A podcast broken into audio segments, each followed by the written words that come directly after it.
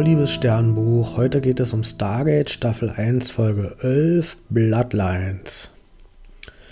Diesmal haben wir eine Tieralk-Folge und zwar ist Tieralk am Anfang krank. Nämlich wurde ihm sein Goa'uld entfernt, weil mit einem Medikament getestet wird, das sein Immunsystem übernehmen soll. Und wie wir ja schon in vorigen Folgen erfahren haben, übernehmen bei Jafars die Goa'uld das Immunsystem und verbessern das. Und das führt aber dazu, dass sie ohne diesen Goa'uld nicht mehr überleben können.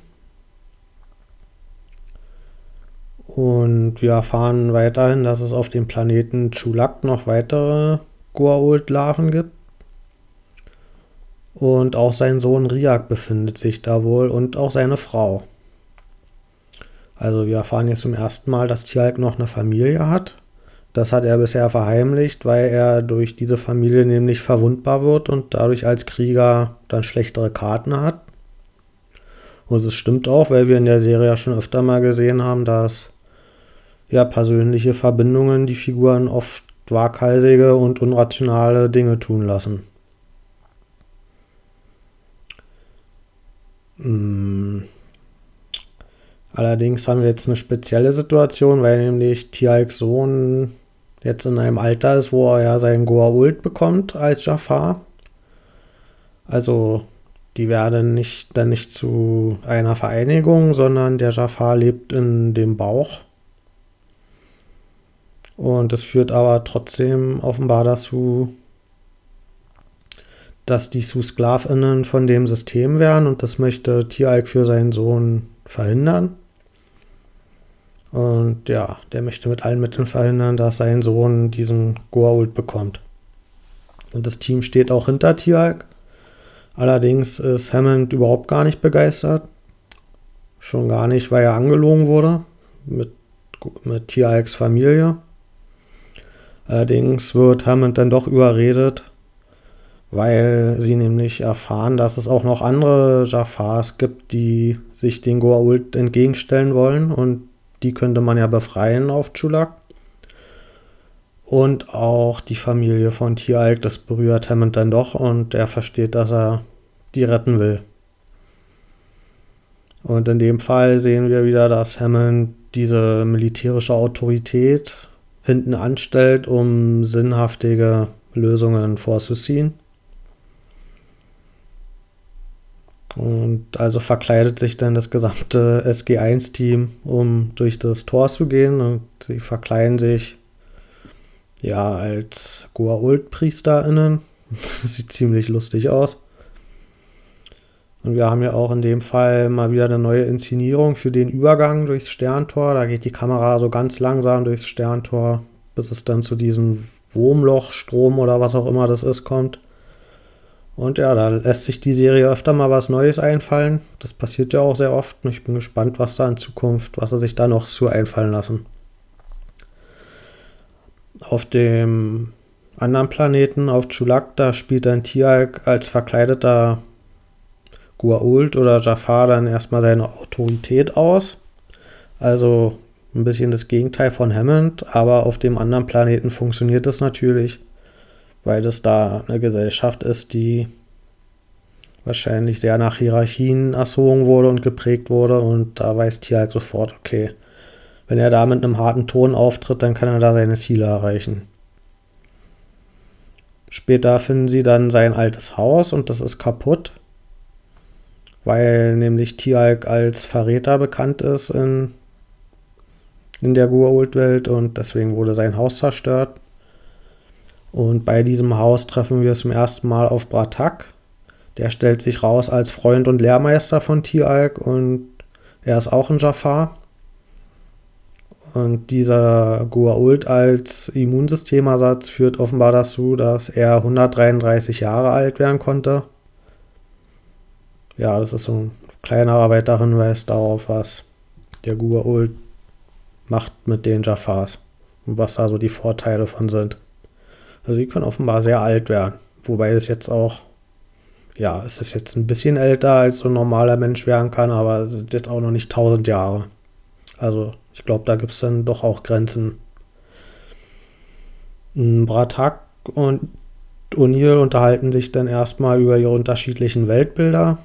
Nämlich erklärt O'Neill ihm, wie eine Welt ohne Götter funktionieren kann. Und das ist erstmal schwer verständlich für Bratak. Und das merkt man auch später, als er ziemlich empört ist, als das Team einen Tempel von den Gua'uld nicht so nett behandelt. Und obwohl Bratak schon ein Rebell ist und die Lebensweise der Gua'uld schlecht findet und sich dem entgegenstellt, sieht man, dass die Prägung doch so tief in ihm verankert ist, dass er trotzdem empört ist, wenn diese religiösen ja, Symbole dort nicht anerkannt werden. Ja, das fand ich aber auch recht glaubwürdig, dass man dem sich nicht so leicht entledigen kann und ja, das trotzdem im eigenen Weltbild mit verankert ist, selbst wenn man nicht alle von diesen Wegen gut findet. Später treffen wir auf Tialks Frau und seinem Sohn und seine Frau, die ist erstmal sauer, weil sie ausgestoßen wurden durch Tialks Verrat und Tialk wirft ihr vor, dass sie eigentlich nur ein Luxus leben möchte und dass es ihr aber nicht um den gemeinsamen Sohn geht. Hm, Tialk kann dann auch verhindern, dass der in letzter Sekunde, dass der Sohn den Goa'uld eingesetzt kriegt. Allerdings stellt sich raus, dass Ria krank ist. Und jetzt haben wir zwei Optionen. Entweder kann er durch irdische Medizin gerettet werden oder indem ihm doch der Goa'uld eingesetzt wird. Und ja, in dem Moment sieht es auch so aus, dass die Mutter deswegen die Verbindung wollte. Dass er eben nicht an seiner Krankheit stirbt und dass es ihr vielleicht doch nicht nur um ihr Luxusleben ging.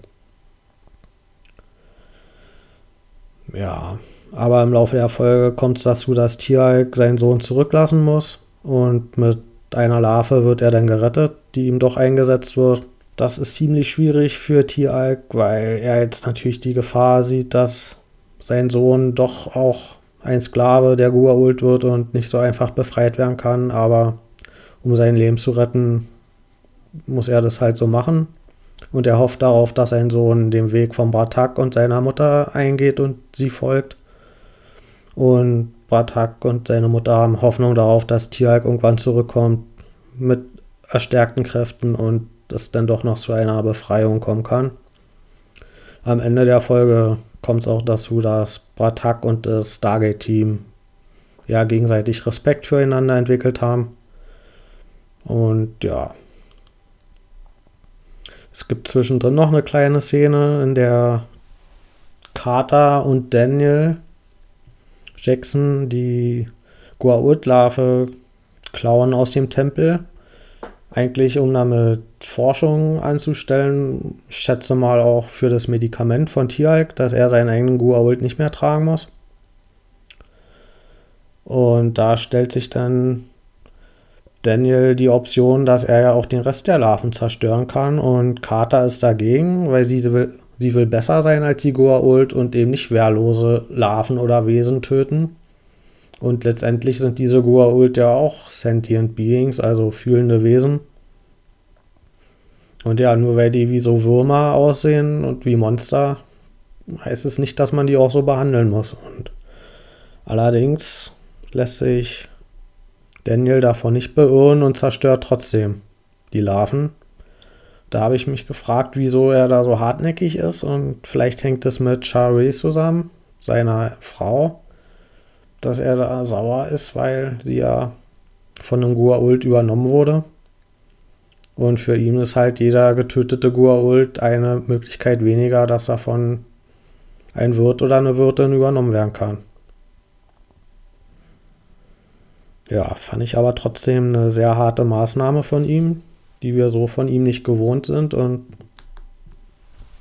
und ich finde, dass da Carter ganz klar die besseren Argumente hatte. Ich gebe der Folge 7 von 10 Sternen.